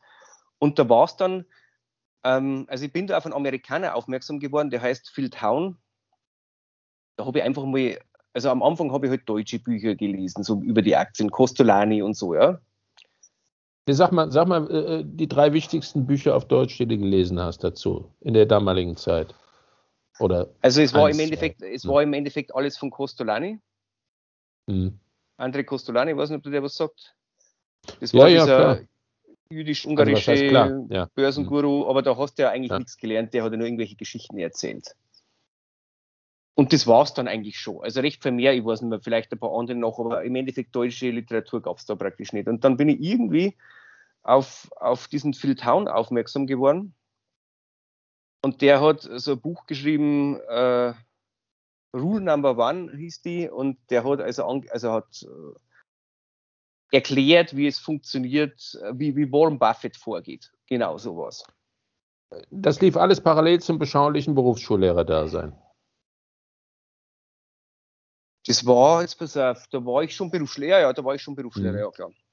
Und ähm, natürlich, äh, wie in Amerika üblich, eine schöne Geschichte dazu. Also der war äh, Vietnam-Veteran äh, bei den Green Berets und kam dann von Vietnam zurück und ist erst einmal auf der Straße gelandet und hat angeblich dann jemanden, da hat er irgendwie so als äh, River Guide gearbeitet, also wo die Leute mit dem Schlauchboot über irgendwelche wilden Flüsse fährt und da hat dann jemand das Leben gerettet und der hat dann gesagt, weil du mir jetzt das Leben gerettet hast, erkläre ich dir, wie Aktieninvestment funktioniert und war in kurzer Zeit Millionär und, und so, ja. Und der hat das, das Buch war aber gar also das ist heute noch, glaube ich, Bestseller. Das war wirklich nicht schlecht, wo man heute sozusagen Unternehmen analysieren kann, die angeblich unter, äh, unter Wert verkauft werden und wie man das wie macht. Wie heißt das Buch? Äh, Rule Number One. Okay. Und der hatte dann auch einen, einen, äh, einen Blog im Internet und war am Anfang sehr aktiv, also hat also auf alle Kommentare geantwortet und so. Und da fing ich dann an äh, zu schreiben und auch über Geld zu schreiben, weil der war damals, da war ja dann so die Finanzkrise auch und, und äh, da wurde dann ja über das Geldsystem und so. Und der war dann irgendwie interessiert an mir. Und nebenbei habe ich das mit den Optionen schon ein bisschen gemacht und habe mich dann eingeladen, äh, nach Amerika zu kommen, äh, zu ihm nach Atlanta. Der hat immer so Investmentseminare gegeben, äh, die kostenlos waren. Also der hat da wirklich so einen, einen großen Saal in einem Hotel gemietet. Auf seine Kosten. Auf seine Kosten und hat dann dort drei Tage lang diese Seminare gegeben. Also da musste man sich anmelden und damit du teilnehmen durftest, musst du einen Aufsatz schreiben. Geil. Ich weiß gar nicht mehr, was man da reinschreiben musste, also wie du zum Investieren gekommen bist oder irgendwie so. Ja gut, der wollte halt wissen, dass es nicht mit Vollidioten zu tun hat. Sozusagen. Und mhm. ähm, ich weiß gar nicht wie viele Leute das, also 150 oder so oder 250, irgendwie sowas waren da immer. Und äh, der hat dann auch so nebenbei, also ein bisschen mit Optionen schon angefangen, so einfache Strategien und hat halt Leute gesucht, die sich da auskennen. Und äh, er hat halt gemerkt, dass ich mich da ziemlich gut auskenne und dann bin ich ihm da darüber geflogen, immer wieder mal übers Wochenende und habe da halt dann so als Coach für den, also an seinen Seminaren gearbeitet. Das wurde recht gut bezahlt und so. Was, welche Tätigkeit äh, beschreibt äh, die Bezeichnung Coach? Naja, die haben da, die haben da praktisch, also es gab da immer so Vorträge von ihm, wie man das Ganze macht, wie man Unternehmen analysiert nach seiner Methode und was man dann zusätzlich mit Optionen noch ein bisschen machen kann und so. Und da gab es dann immer so also nach dem Unterricht, das war immer so vielleicht eineinhalb Stunden oder so, zwischendurch hat er natürlich wieder Geschichten vom Vietnamkrieg und so erzählt, ähm, gab es dann immer so Übungsphasen, wo halt dann äh, die in Gruppen äh, da irgendwelche Aufgaben erledigen mussten und ihre Ergebnisse dann vortragen und die wurden halt dann da betreut von Hilfslehrern und da war okay. ich einer davon.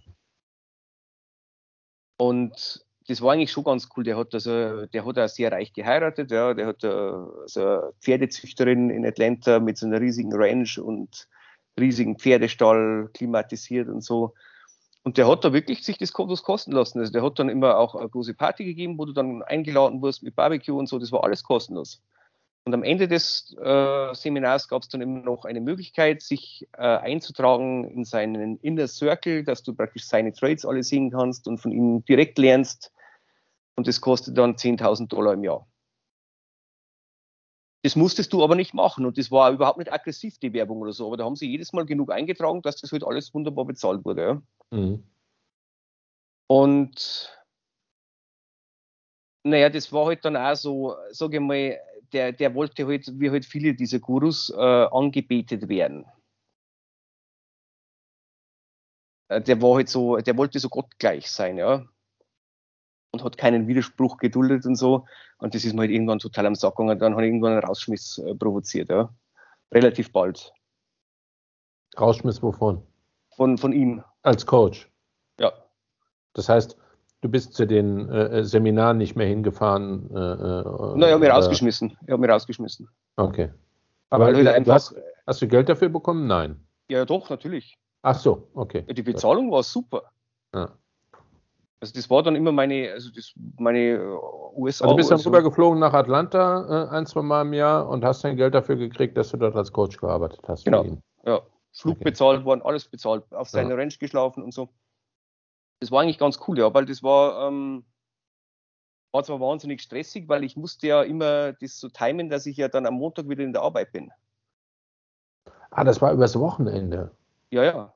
Ah, okay. Also der Berufsschullehrer, der auf dem äh, Investmentseminar nach, in Atlanta als Coach arbeitet, muss aufpassen, dass er montags 7.50 Uhr pünktlich in der Berufsschule wieder ist. Ja, genau. Also das war, das war die Zeit damals, da hatte ich schon, ich weiß nicht, wie lange ich da schon Lehrer war, auf jeden Fall hatte ich in den ersten Jahren so viele Überstunden angehäuft, weil es ja immer Lehrermangel gibt, dass ich dann, dass es mal ein Jahr halt hieß, ich, ich muss jetzt die Überstunden abbauen und dann habe ich freitags nicht mehr gearbeitet. Kommt man da nicht irgendwann auf die Idee zu sagen, äh, äh, was soll die Scheiße mit der Berufsschule? Ich verdiene mit dem anderen Kram noch viel mehr Geld, das ist viel aufregender. Warum lasse ich das nicht einfach? Naja, das, mein Problem ist ja immer, ich habe so ein Autoritätsproblem, weißt du? Also ich kann irgendwie keinen Chef ertragen. Und, und vor allem. Und das ist man in der so, Berufsschule richtig als Lehrer, oder? Ja, also bei, in meinem Fall schon. Wenn halt einer so gurumäßig unterwegs ist, ähm, dann kann ich, also dann muss ich irgendwann einmal einen Ausschuss provozieren, das, das funktioniert nicht. Ja. Und in der Berufsschule ist so, also in meinem Fall, ich unterrichte bei den Maler- und Fahrzeuglackierer, da wirst du im Endeffekt, also ich sehe meinen Chef vielleicht ein, zweimal im Jahr, öfter nicht. Der Chef ist, wirst, ist, der Schuldirektor. Schuldirektor, da wirst du eigentlich in Ruhe gelassen, solange alles läuft, solange die Leute mhm. die Prüfung schaffen, solange die Betriebe mit dir zufrieden sind, solange sich keiner beschwert mhm. und so. Liegt vielleicht auch daran, dass äh, unser Klientel, also ich sage mal, ich liebe es ja, aber das war an der Uni war es immer so, äh, wurde immer gewarnt, egal was ihr macht, versucht niemals zu den Malern zu kommen. Das ist das Weil Schlimmste, was dir passieren kann. Mhm. Ja, was weiß ich, ja. Und das mhm. war natürlich dann für mich der Anreiz, dass ich unbedingt zu den Malern wollte. Und also da mein Gott, das ist natürlich, sage ich einmal, das, der, der, also mir gefällt das ja. Du hast da wenig Deutsche, sehr viele Osteuropäer, Türken, Russen, auch jetzt mittlerweile in den letzten Jahren natürlich viele Leute aus Afghanistan und so, Afrika. Also mir macht es Spaß. Also, du hast nie ernsthaft in Erwägung gezogen, das sein zu lassen und ähm, einträglichere Tätigkeiten außerhalb der Berufsschule aufzunehmen. Naja, ich, immer, ich bin immer noch auf der Suche. Also ich habe nie das Richtige gefunden. Okay. Ja, und dann war das, ähm, auf jeden Fall, wie ich da drüben war, da habe ich dann, da gab es plötzlich dann einen Internetsender, die sich nur mit Optionshandel beschäftigt haben. Als du in Atlanta auf so einem Seminar warst? Na, den habe ich irgendwie gefunden. Also das ja. abseits von dem. Äh, Tasty Trade kann man sich gar nicht vorstellen, dass sowas funktioniert, aber es ist mittlerweile einer der größten Sender im Internet. Und da, den habe ich halt relativ früh erwischt. Da waren also zwei ehemalige Market Maker. Das sind also die, die am Börsenparkett stehen und rumschreien. Von der CBOE, also von der Optionsbörse in Chicago.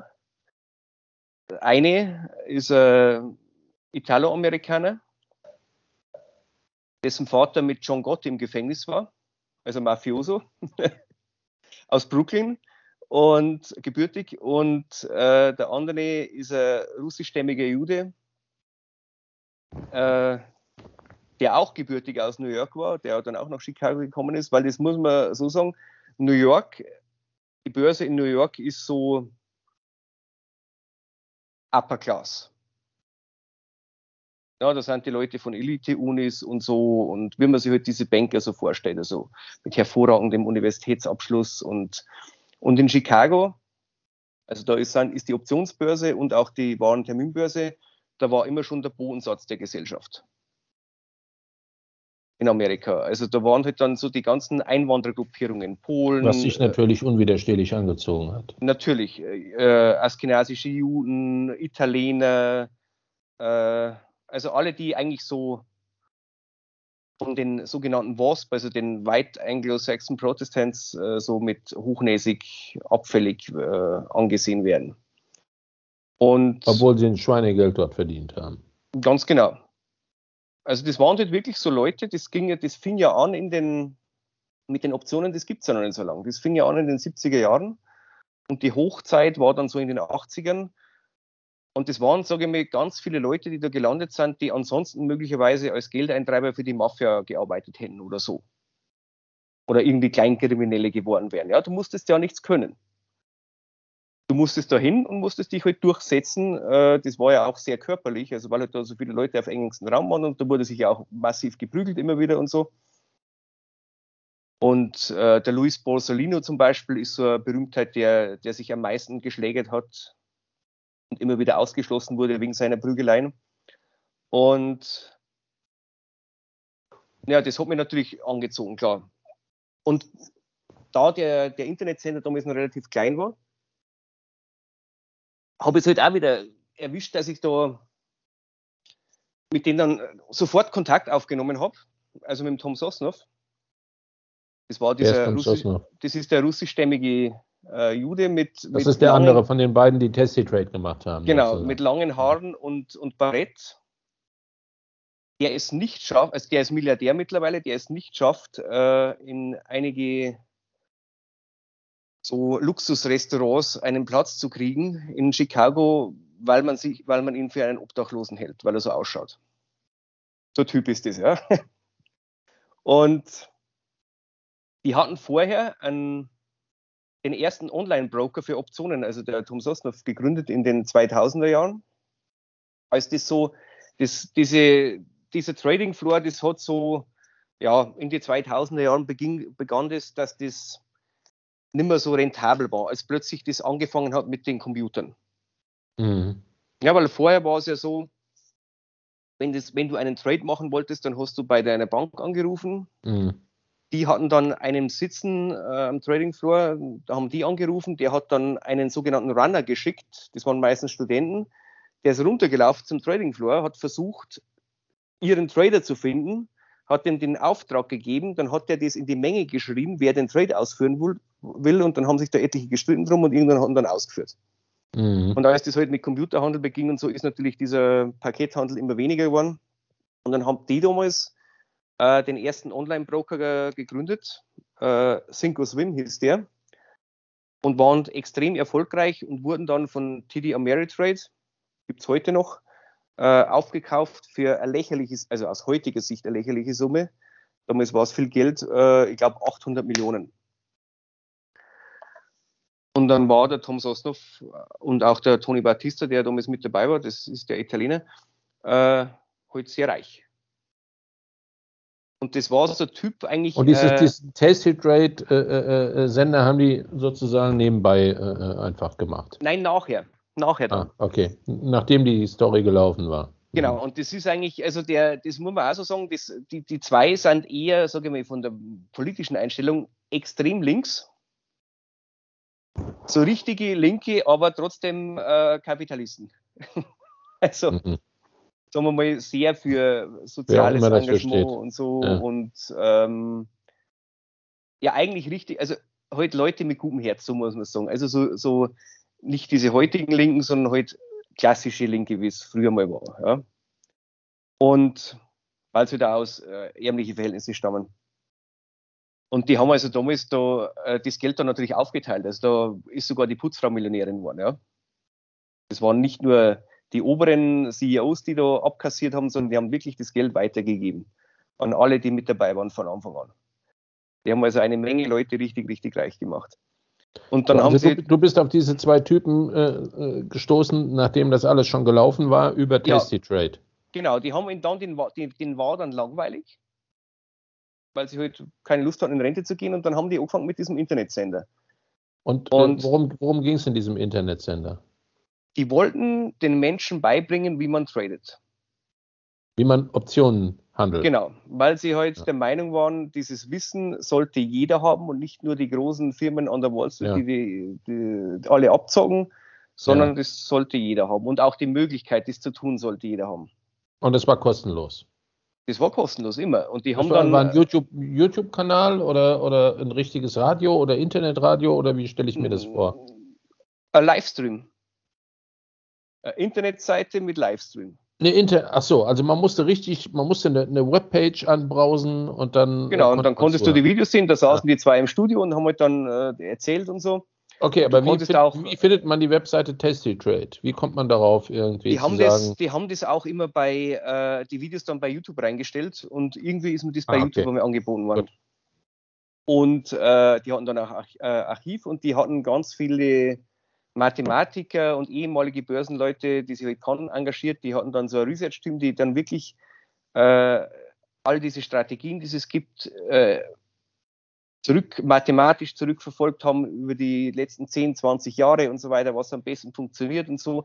Also die haben dann das, was sie äh, instinktiv wussten und gemacht haben und funktioniert hatten, äh, die haben das dann praktisch mathematisch überprüfen lassen und statistisch, um rauszufinden, warum das funktioniert hat, was sie gemacht hatten. Und weil das war ja mehr Gefühlssache aus ihrer Sicht damals, ja. Und, ähm, und was man halt besser machen kann und so weiter. Und äh, naja, das ist dann, dann habe ich mit denen Kontakt aufgenommen, relativ bald und habe praktisch alles, was ich, nahezu alles, was ich über Optionen weiß, habe ich von Tom Sosnoff gelernt. Also der habe ich wirklich und von Tony Batista. Täglich das heißt, mit denen. Über, über diese äh, äh, Webseite oder im direkten über die, Kontakt? Über die Videos und dann jeden Tag direkter Kontakt per E-Mail. Und die haben darauf geantwortet, wenn du Die haben darauf geantwortet. Und das ist heute noch in diesem mittlerweile sehr großen Unternehmen Pflicht für jeden, der da arbeitet, innerhalb von 24 Stunden hast du deine E-Mails zu beantworten. Kostenlos. Wer das nicht macht, fliegt raus, kostenlos, ganz genau. Und ähm, da habe ich wahnsinnig viel gelernt dann und dann äh, war immer meine, habe ich immer schon gesagt, warum schreibt ihr kein Buch? Es muss ein Buch geben, wo das alles drinsteht mit Grafiken und so weiter, äh, was ihr da lernt. Weil man kann sich, ich habe mich da wochenlang hingesetzt und jedes Wochenende dieses Archiv durchgeforstet und alle Videos angeschaut und Notizen gemacht und so weiter. Und dann haben sie immer gesagt, na, sie haben keinen Bock, ein Buch zu schreiben. Und dann habe ich gesagt, alles klar, darf ich ein Buch schreiben? Mit eurem Material. Und dann haben die gesagt, ja, kein Problem, du musst halt nur uns zitieren und uns halt erwähnen und so, dass du das für uns hast, dann ist das kein Problem. Also gute Jungs. Und so habe ich dann 2018 mein erstes Buch geschrieben. If you, can, If you can order a pizza, you can trade. Das war nämlich der Spruch, den Tom Sosnoff immer gemacht hat. Ja. Äh, Optionshandel ist so einfach wie eine Pizza bestellen. Wenn, wenn du eine Pizza bestellen kannst, kannst du auch Optionen handeln. Und also da habe ich ihn auch gefragt, ob ich das, äh, diesen Spruch als Titel verwenden darf und so. Und der hat mir dann wirklich auch geholfen und hat das auch Korrektur gelesen und so und abgesegnet. Naja, und dann habe ich da das erste Buch äh, geschrieben, 2000, September 2018 veröffentlicht. Und zu dieser Schreiberei, das muss ich jetzt auch sagen, bin ich dazu gekommen über Steamit. Ich weiß nicht, ich habe keine Ahnung, wie ich auf Steamit gekommen bin. Genau, das wäre jetzt meine Frage gewesen. Erzähl es mir bitte. Ich weiß es nicht mehr. Ich habe das irgendwo im Internet gefunden. Weil das ist ich, schon ziemlich, das war schon ziemlich abgefahren, Steamit. Also das ist ja, ja aber ich weiß nicht mehr wie. Und dann hm. war es ihm so, dass ich da angefangen habe zu schreiben und auch teilweise über Optionshandel und so. Und so bin ich dann eigentlich dazu gekommen, dass ich dieses Buch geschrieben habe.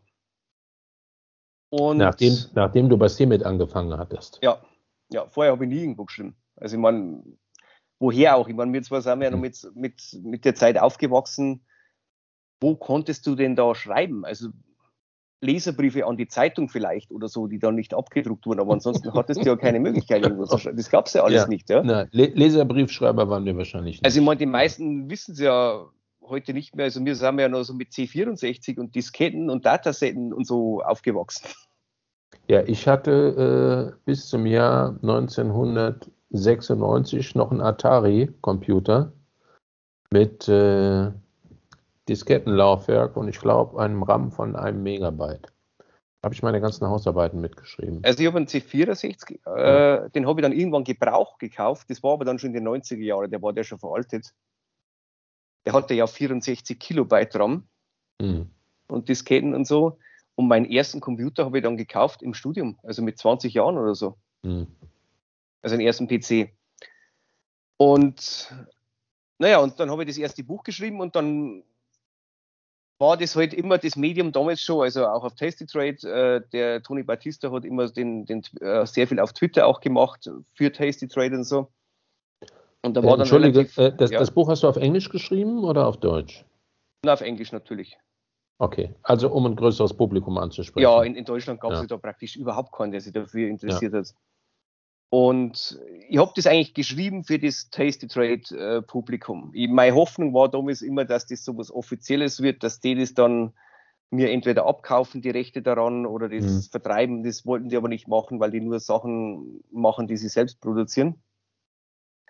Und dann war halt da schon relativ große Anhängerschaft von Tasty Trade und über Twitter haben die halt dann meine, von meinen Büchern erfahren. Also der Tony Battista hat es dann, der war eine ziemliche Anhängerschaft auf Twitter gehabt, der hat es dann auch immer verbreitet. Die hat mich also sehr unterstützt und dann wurde ich halt eingeladen, immer in, nach Amerika, da gab es dann immer so Trading-Clubs, so Tasty Trade, Clubs sozusagen, da habe ich dann per Skype halt immer Vorträge gehalten über mein Buch. Und die haben mir dann Fragen gestellt und so weiter. Immer nachts natürlich, ja, aber das war ja durch die Zeitverschiebung. Und äh, die ganzen Fragen, die da entstanden sind, also die mir heute gestellt wurden von, vom Publikum, die haben dann zu meinem zweiten Buch geführt. Uh, if you can order a pizza, you can trade the bonus chapters. Das habe ich dann den ersten Monat kostenlos angeboten. Und ja, dann war es eben nur so, das hat sich auch dann sehr gut verkauft und so. Und dann gab es immer noch Anfragen, nicht, ob ich nicht eine Zusammenfassung, weil die meisten Amerikaner heute halt sehr lesefaul sind, eine Zusammenfassung ja. machen könnte mit wenig Text und noch mehr Grafiken. und weil ja, weil ja Lehrer bin, habe ich das Ganze dann, da gibt es bei äh, Apple, was Apple Pages, na Apple Keynote, also das, was praktisch PowerPoint entspricht, gibt es so einen Hintergrund, der ausschaut wie so eine Schultafel und so weiter. Und dann habe ich halt das Ganze als Tafelbilder dargestellt. Diese ganzen Optionsstrategien mit was muss ich tun, wenn das und das passiert und so weiter. Mit wenig Text als Tafelbild mit vielen Bildern. Und habe dann mein drittes Buch draus gemacht. Äh, Strategy Lessons. Und naja, das verkauft sich, also alle drei verkaufen sich bis heute noch sehr gut. Irgendwann vor einem Jahr ungefähr bin ich dann von zu Gumroad gewechselt. Also die gibt es immer noch bei äh, Amazon auch, aber das sind Ausbeuter, die nehmen dir für meine Bücher, weil die halt so datenlastig sind, nehmen die 65 Prozent vom, vom äh, Verkaufspreis und Gumroad lässt dir glaube 93 Prozent oder so. Mhm. Und letztes Jahr, wann war das? 2000? Nein, 2000 war das in dem Jahr. Ja, in dem Jahr wollte ich da noch ein Schreiben über äh, Online, also Staats, äh, Treasury Bonds und so weiter. Bist du da tätig? Ja, auch im optionsmäßig ein bisschen, ja. Okay. Und also genau, das habe ich dann auf zwei Wochen oder so, habe ich dann das, also mein viertes Buch geschrieben. Das sie auch relativ gut verkauft. Gibt es aber dann nur bei Gumroad, weil alles, was ich jetzt, ab jetzt, also ab dem Zeitpunkt produziere, gibt es nur noch bei Gumroad. Für Amazon mache ich nichts mehr. Ja, und das äh, Geldthema, über das, was ich auf, auf Hive am meisten schreibe, das hat auch so nebenbei angefangen, so äh, während der Finanzkrise eigentlich, dass ich mich so sehr oder vorher schon, eigentlich vorher schon, das Geldsystem äh, interessiert habe. Da bin ich dann anfangs falsch abgebogen, so die österreichische Schule, Mises und Goldstandard und so weiter. Das war ja damals so in libertären Kreisen so, das, das, das ist ja heute noch. Äh, das Wichtigste. Und da habe ich aber dann schon festgestellt, dass am Anfang war ich überzeugt von dem Ganzen. Und da habe ich aber dann relativ schnell festgestellt, äh, dass das, was die ganzen Österreicher voraussagen und, und mit ihren Theorien versuchen darzulegen, nicht das ist, was in der Realität passiert. Und habe also dann ja heute halt weitergesucht und wahnsinnig viel gelesen. Also insgesamt habe ich jetzt bestimmt an die 200 Bücher oder so, also zurück bis 1830 oder so, äh, alle möglichen Geldtheoretiker gelesen, die es irgendwo gibt und arbeite also seit, ich glaube, es sind jetzt schon drei Jahre oder so fast, na, zwei Jahre, an, an meinem Geldbuch. Ich habe also schon über 1000 Seiten an Notizen und irgendwann muss ich es jetzt mal fertigstellen. Ja, also das ist momentan mein Projekt. Und äh, warum veröffentlichst du nach wie vor auf Hive-Artikeln? Oder auf Steemit? Also, egal. Das ist eigentlich immer so, sage ich mal, einmal ähm, wegen den Diskussionen, also um das auch zu testen, wie die Leute darauf anspringen und so weiter. Und das ist meistens immer so ja, wenn mir gerade wieder irgendwas einfällt, also dann mache ich Notizen dazu und so weiter und meistens äh, veröffentliche ich das Ganze dann ein bisschen auf Twitter und dann mache ich einen Artikel draus. Das ist eigentlich mehr zur Stoffsammlung, sage ich mal. Mhm. Also weil das, das Geld, das man mit Hive verdient, das habe ich bisher nie angefasst. Also ich habe da nie irgendwas äh, verkauft oder so von diesen Hive-Dollars.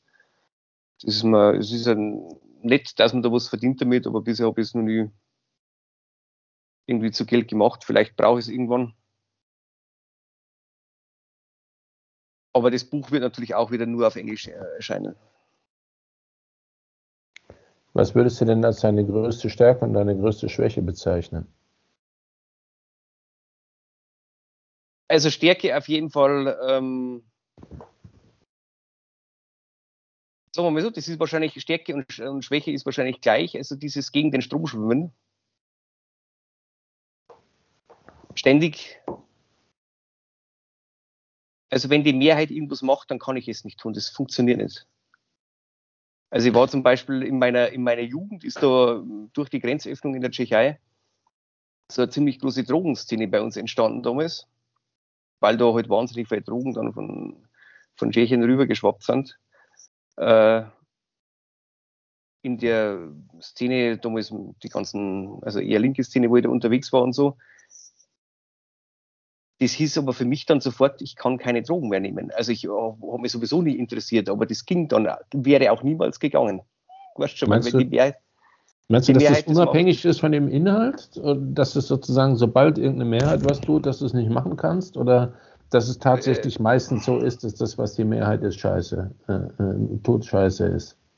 Ich weiß es nicht, aber es, es, es stellt sich halt immer wieder raus, dass die Mehrheit, äh, also da bin ich dann immer sofort abgeschreckt, wenn die Mehrheit irgendwas macht. Bist noch nie mit der Mehrheit gegangen? Oder was du noch nie sozusagen? Ja. Ich, kann mich nicht, ich kann mich nicht erinnern, dass ich mich jemals mal irgendwie so mit der Mehrheit, nein, eigentlich nicht. Und also immer wenn, wenn irgendwie, wenn es geht, dann wähle ich nicht den leichten Weg. Also auf gar keinen Fall. Es funktioniert auch nicht. Also als Beispiel jetzt, ich habe mir ja im äh, am 1. Mai äh, die Achillessehne gerissen. Und dann war natürlich sofort klar, also ja, OP und äh, wenn sie sich nicht operieren lassen, werden sie nie wieder gehen können. Und wie der Arzt, also erstens mal, wie der Arzt ausgesehen hat, ja, der war ja mehr tot als lebendig äh, und wahnsinnig übergewichtig und wie er dann auch gesagt hat, dass er das gleiche so Alter sehen die meisten ich, Ärzte aus, ja. Äh, wie er dann gesagt, der hat das gleiche Alter wie ich, also ich habe ja den auf 65 geschätzt mhm. oder so. Dann war für mich sofort klar, also ich kann mich nicht operieren lassen, das geht nicht. Und ja, habe ich natürlich auch nicht gemacht und so und habe das halt dann äh, weitgehend selbst durchgezogen. Ich habe natürlich auch den Vorteil, bei uns ist ein Physiotherapeut, äh, der halt auch andere Wege geht und aus dem, zu dem kommen sämtliche Profisportler aus der ganzen Welt, der mich da behandelt hat. Der auch sehr teuer ist, also der verlangt 450 Euro aber in, pro Behandlung, aber das ist auf jeden Fall wert. Also der hat mich sechs Wochen lang behandelt und nach sechs Wochen war die Sehne wieder zusammengewachsen. Die war wieder in der Arbeit, wobei ich natürlich sagen muss, das war eine Behandlung pro Woche und acht Stunden am Tag habe ich halt selbst daran gearbeitet.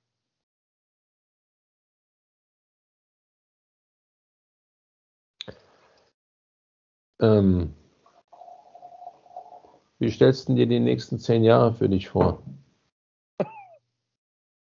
äh, naja, so wie es jetzt ausschaut, ähm, mit, mit der ganzen Corona-Situation und Impfung und so weiter, äh, Berufsverbot und Gefängnis.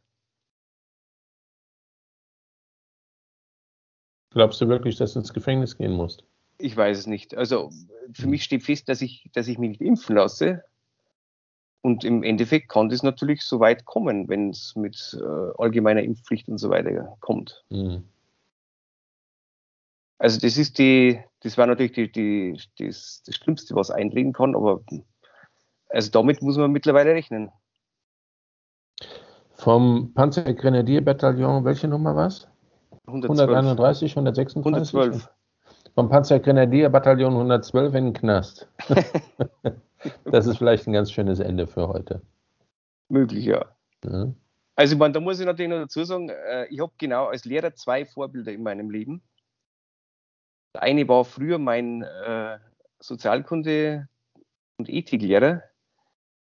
Der hat damals, äh, also der hat studiert so in den 60er, Ende 60er Jahre. Und der hat dann den Fehler gemacht, äh, mit dem falschen Reiseveranstalter ins falsche Land zu reisen. Der Reiseveranstalter war die Deutsche Kommunistische Partei und das Land war die DDR. einen Studentenaustausch, das hat dann später dazu geführt, dass er als Lehrer Berufsverbot erhalten hat, einige Jahre, weil dann dieser Radikalenerlass und so weiter gekommen ist. Aber der wird einen Riesenspaß da drüben gehabt haben, bin ich mir sicher. Ja, klar, aber der, also das war, der später durfte dann als Lehrer wieder arbeiten, aber nicht mehr als Beamter. Das war einer meiner Vorbilder. Und dann noch ein Religionslehrer für uns an der Schule, der jetzt schon in Pension ist, der also damals in Wackersdorf jedes Wochenende ja nicht gekämpft, aber demonstriert hat, ja. Also und halt da auch sehr viel riskiert hat. Und an denen, äh, sage ich mal, habe ich mich eigentlich schon immer orientiert. Sag noch mal ein, zwei Bücher, die jeder lesen sollte, deines Erachtens. Falls also, es sowas überhaupt gibt. Ja, definitiv. Also ein Buch von äh, Johann Philipp von Bettmann, egal welches, der hat, die kriegt man leider nur noch äh, gebraucht auf Amazon. Mittlerweile, glaube ich, sind sie relativ teuer. Das war ein, also der Erbe der Bettmann-Dynastie. Die Bettmann-Bank war ja eine der ältesten Banken überhaupt der Welt. Und der hat dann in die 80er Jahre seine Anteile verkauft und hat zu schreiben angefangen und hat halt populärwissenschaftlich für den normalen Menschen das Geldsystem erklärt, wie, was Geld ist und wie es funktioniert. Also von dem habe ich sehr viel gelernt. Eines dieser Bücher sollte jeder gelesen haben. Den erwähne ich auch relativ oft auf meine, auf meine Hive-Artikel. Also das unbedingt. Und dann von äh, Samuel Edward Conking III. Der hat also äh, die Theorie des Agorismus begründet, also sozusagen, der war damals in die, in die das war ein Kanadier, eigentlich ein Gebürtiger, der dann äh, illegal in den Vereinigten Staaten gearbeitet, äh, ge gelebt hat. Der war damals, also der ist als Student nach Amerika gekommen, war so geistiger Überflieger in Chemie, hätte seinen Doktortitel machen sollen und was aber dann dazu geführt hätte, dass er irgendwo fürs Militär Chemiewaffen bastelt oder so. Das war eigentlich so die Zukunft für ihn gewesen und da ist er halt dann ausgestiegen und hat dann äh, damals in Kalifornien im Anarcho-Village hat sie das genannt. Da sind halt dann, haben sich da so etliche Anarchisten zusammengefunden, die da halt dann, naja, weitgehend im Untergrund gelebt haben und, und gearbeitet und so weiter. Und der hat also, den seine Lehre war praktisch, du kannst nicht gewinnen gegen den Staat, du kannst nicht mit Wahlen oder irgend sowas erreichen oder Revolution oder sonst was, sondern du musst sozusagen, äh, der Schwarzmarkt muss so stark werden, dass der Staat in sich zusammenfällt. Es ist so, äh, seine, seine Lehre praktisch. Und von dem sollte man auch was gelesen haben. Was würdest du jetzt, um zum Abschluss zu kommen, weil wir sind schon bei anderthalb Stunden fast, was würdest du jemandem, der 18 Jahre alt ist, mit dem Wissen und den Erfahrungen, die du dir angesammelt hast bis jetzt, was würdest du dem empfehlen, was er tun soll?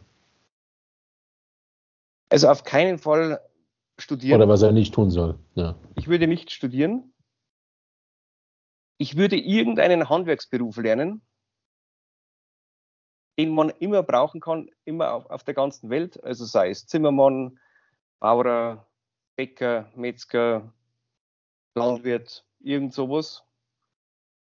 Und was man sich, und das kann man ja ruhig nebenbei machen, also du kannst ja heutzutage alles wissen, was du an der Universität lernst, auch online lernen. Die ganzen großen, zum Beispiel, das weiß fast keiner, es gibt die iTunes University, das ist also eine App äh, auf dem iPhone, ähm, wo praktisch alle Universitäten dieser Welt ihre Vorlesungen hochladen.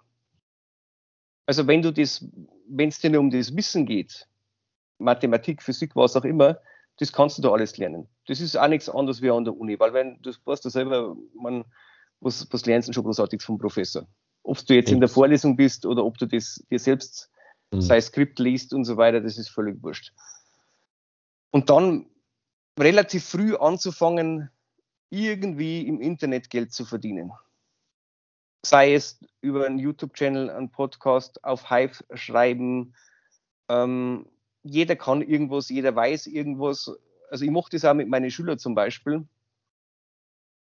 Äh, in diesem Jahr wieder zum Beispiel meine Schreiner, wo ich, wo ich Deutschunterricht gebe und Sozialkundeunterricht, die bauen ein Longboard äh, im Unterricht und die müssen das bei mir in ein digitales Produkt verwandeln. Sei es ein Anleitungsvideo, sei es ein E-Book oder beides und das Ganze dann so weit vorbereiten, dass man es auf, auf Gumroad verkaufen könnte.